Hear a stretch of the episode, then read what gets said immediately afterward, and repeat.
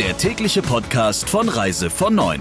Die Top-News der Travel Industry im Überblick. In 15 Sekunden geht's los.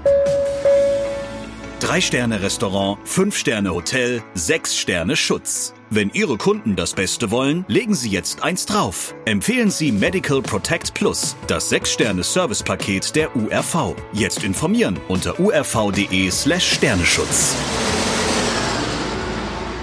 Mit Friederike Breyer, schönen guten Morgen. Die Veranstaltermarke Fox Tours wird nach 23 Jahren vom Markt verschwinden. Laut einem Vertriebsschreiben wird Fox Tours in den nächsten Wochen mit der Muttergesellschaft Berge und Meer verschmolzen. Alle Buchungen bleiben aber bestehen und werden von der Muttergesellschaft abgewickelt. Ein großer Teil der bisherigen Angebote von Fox Tours wird künftig bei Berge und Meer buchbar sein. Noch ist unklar, ob in diesem Winter Skiurlaub überhaupt möglich sein wird. Der Tourismusbeauftragte der Bundesregierung Bareis zeigt sich aber optimistisch. Man sei dazu im Austausch mit den Nachbarländern und er sei sicher, dass Skifahren möglich sein wird, so Bareis weiter. Der Heilbronner Stimme sagte er, in den Gondeln dürften sicher weniger Menschen als üblich zusteigen. Das bedeutet zugleich einen großen Aufwand für die Unternehmen vor Ort. Klar sei auch, Après-Ski-Partys werden nicht stattfinden. Insgesamt geht der Tourismusbeauftragte davon aus, dass sich das Kundenverhalten weltweit wandeln wird. Die Menschen würden dorthin reisen, wo es sicher ist, so Bareis weiter. Das sei ein Standortvorteil für Deutschland, denn im Kulturbereich, bei Städtereisen oder Messen sei man ganz vorne mit dabei. Die Reisebüros wehren sich gegen das Vorgehen von Altours, denn der Veranstalter fordert trotz der Corona-Auswirkungen von Reisebüros, deren Umsatz unter 30.000 Euro rutschte, Geld zurück. Sie müssen von den vereinbarten 10% Provision 1% zurückgeben. Bei einem Umsatz von unter 20.000 Euro bekommen Büros nur 8% Provision. Der Ärger darüber ist groß. Auf Social-Media-Plattformen wird dem Luft gemacht. Ein Reisebüroinhaber schreibt etwa auf Facebook, die tun so, als wäre nichts gewesen und halten sich strikt an die Konditionen.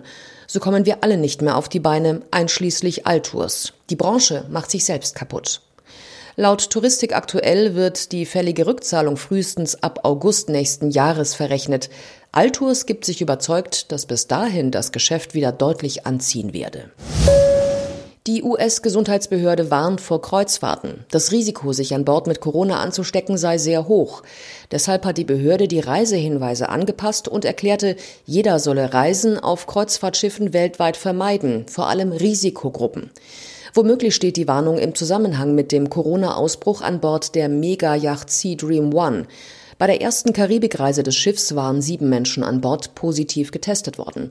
Weiter schreibt die CDC auf ihrer Website, wer dennoch eine Kreuzfahrt mache, solle sich drei bis fünf Tage danach testen lassen und auch bei einem negativen Ergebnis sieben Tage zu Hause bleiben. Ohne Test empfiehlt die Gesundheitsbehörde eine 14-tägige Quarantäne. Not macht erfinderisch. Lufthansa-Passagiere können auf Flügen zwischen dem brasilianischen Sao Paulo und Frankfurt in der Economy Class nun drei bis vier Sitze nebeneinander buchen als Schlafplatz. Denn die Flieger der Airline sind auf der Langstrecke oft ziemlich leer und die Sitzplätze nebeneinander als Ersatzbett sind mit umgerechnet 220 Euro relativ günstig. Einen Haken hat die Sache allerdings, Vorab buchen lassen sich die kompletten Sitzreihen nämlich nicht. Es könnte ja sein, dass der Flieger doch besser ausgelastet ist als erwartet. Der Reise von Neuen Podcast in Kooperation mit Radio Tourism.